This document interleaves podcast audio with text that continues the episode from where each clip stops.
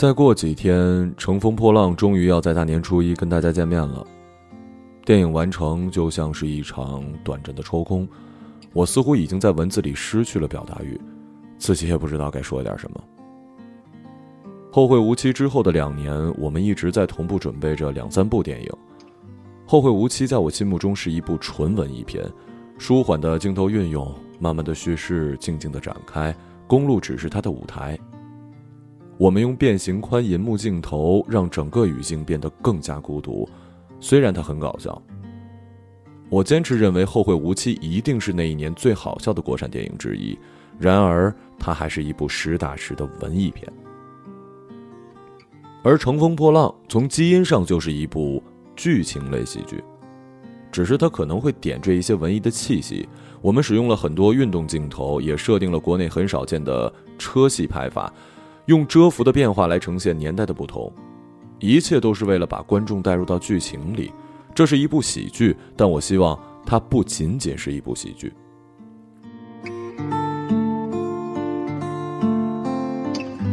庭东影业是一个新的公司，有很多的年轻人，我们一起完成了一个看似不可能的任务。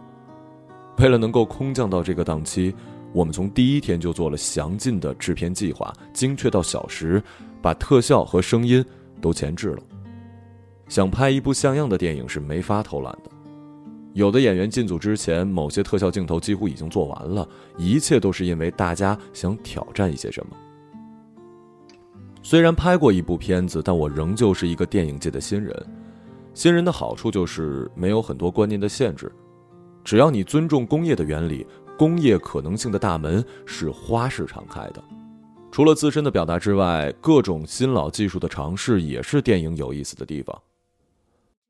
十年前，苦苦想要五百万投资款来拍电影，一直未果。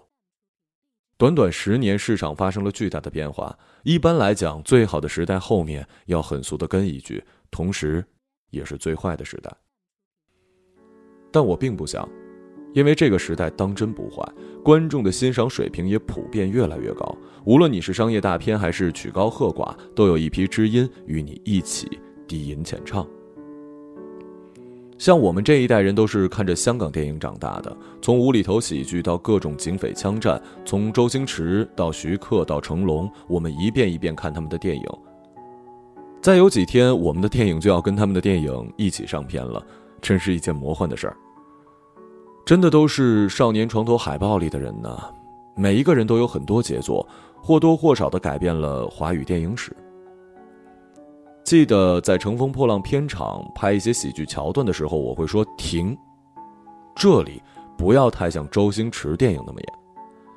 有一些动作场面的时候，我也会跟动作指导说不要这几个动作，因为太成龙了。这些其实都是对电影人最大的肯定，因为他们已经创立了一种流派跟风格。你想要不一样，就必须得绕开走。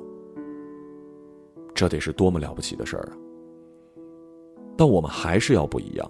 要是没有在这个世界上留下自己的气味那来一趟，也只是观光吧。